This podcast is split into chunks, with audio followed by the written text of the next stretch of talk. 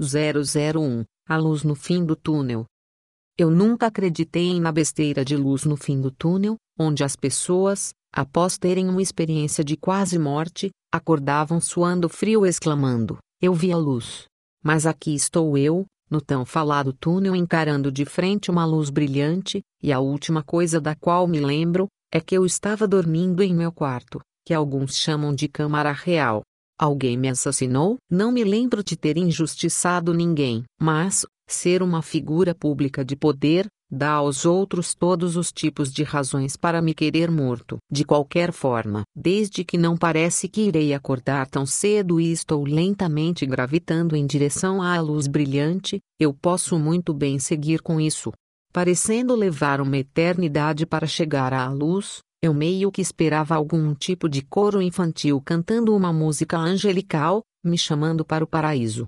Em vez disso, minha visão de tudo ao redor se transformou em um borrão vermelho brilhante enquanto sons agrediam meus ouvidos. Quando tentei falar algo, o único som que saiu parecia ser choro. Ouvindo vozes abafadas ficando cada vez mais claras, eu ouço um: Parabéns, senhora. Parabéns, senhor. Ele é um garoto saudável. Espere, eu acho que normalmente, eu deveria estar pensando em algo como: merda, eu estou nascendo. Eu sou um bebê agora, mas estranhamente, a única coisa que passou pela minha mente foi então a luz brilhante no fim do túnel era a luz entrando pela vagina de uma mulher.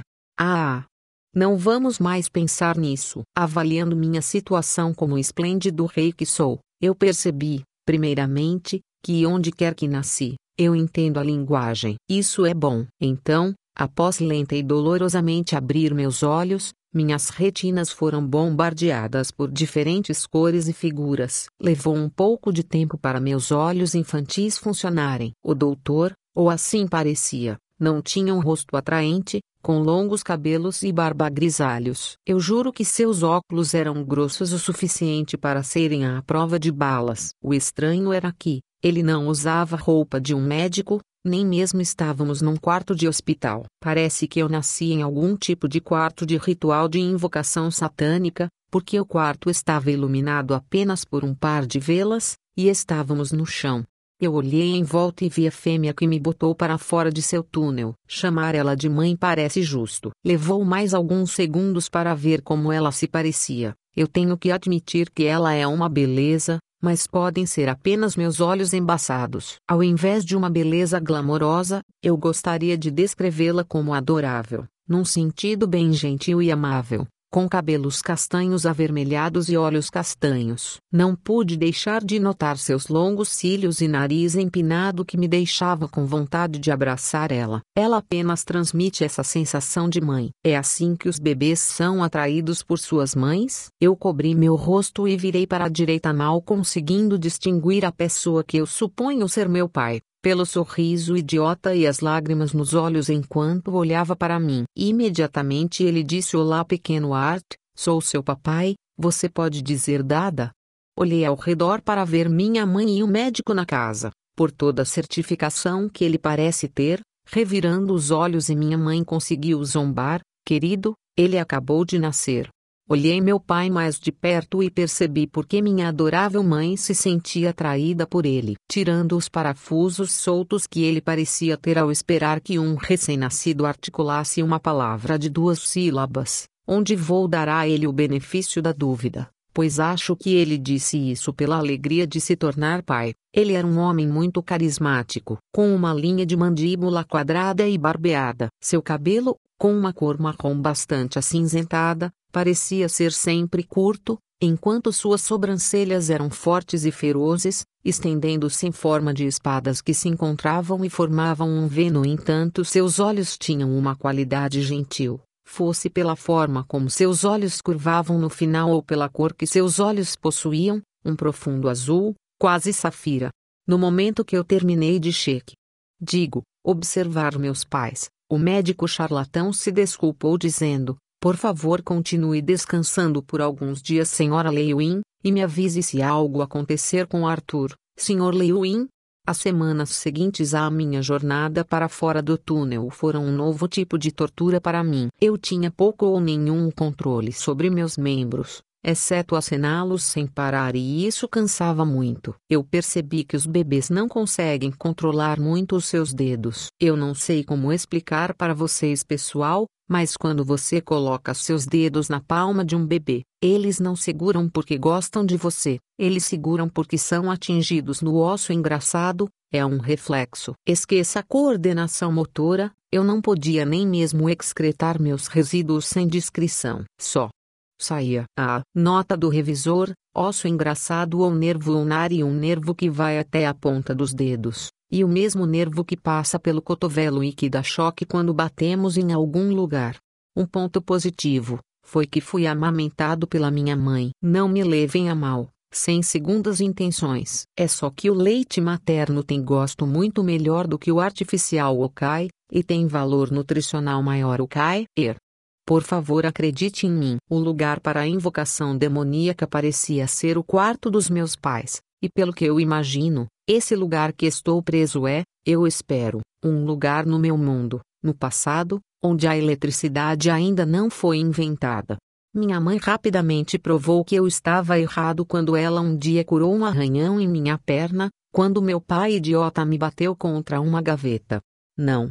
Não com curativo ou beijo para passar, mas um sopro, uma luz brilhante e um zumbido fraco vindo de suas fodendo mãos que curam. Onde diabos eu estou? Minha mãe, chamada Alice Lewin, e meu pai, chamado Reynolds Lewin, pelo menos pareciam ser boas pessoas, para o inferno se não as melhores. Eu suspeito que minha mãe seja um anjo, porque eu nunca conheci uma pessoa tão calorosa e bondosa. Enquanto eu era carregado nas suas costas em uma espécie de berço, Fui com ela para o que ela chamava de cidade. Essa cidade de Asper era nada mais que um posto avançado glorificado, vendo que não há estradas, nem edifícios. Caminhamos na trilha principal de terra onde haviam tendas de ambos os lados com vários comerciantes, vendedores e vendedoras, comercializando todo tipo de coisas, das comuns coisas do dia a dia a coisas que eu não podia deixar de arregalar os olhos, como armas, armaduras e roxas. Roxas brilhantes. A coisa mais estranha com a qual não consigo me acostumar são as pessoas carregando armas como se fossem parte de seu vestuário. Eu testemunhei um homem de cerca de 1,70 metros carregando um machado de guerra gigante, maior do que ele. De qualquer forma, minha mãe continuava falando comigo, provavelmente para que eu aprenda a língua rapidamente, enquanto fazia compras nas mercearias trocando gentilezas com várias pessoas que passavam ou trabalhavam nas cabines. Enquanto isso, meu corpo está se voltando contra mim mais uma vez, e eu adormeci. Droga de corpo inútil. Estando no colo da minha mãe que me acariciava em seu peito, eu estava intensamente focado em meu pai que estava pronunciando um cântico por alguns minutos, que me parecia algo como uma oração para a terra. Eu me inclinei ficando cada vez mais perto, quase caindo do meu assento humano, enquanto esperava uma espécie de fenômeno mágico, como um terremoto cuspindo o chão ou um golem de pedra gigante emergindo. Após o que pareceu ser uma eternidade, confia em mim. Para uma criança que tem a atenção de um peixinho dourado, isso foi, três pedregulhos, do tamanho de homens adultos saíram do chão e bateram contra uma árvore próxima. O que em nome de foi isso? Eu balancei meus braços para cima em raiva e desgosto, mas meu pai idiota interpretou isso como um ou e com um sorriso estampado no rosto disse: Seu pai é incrível, não?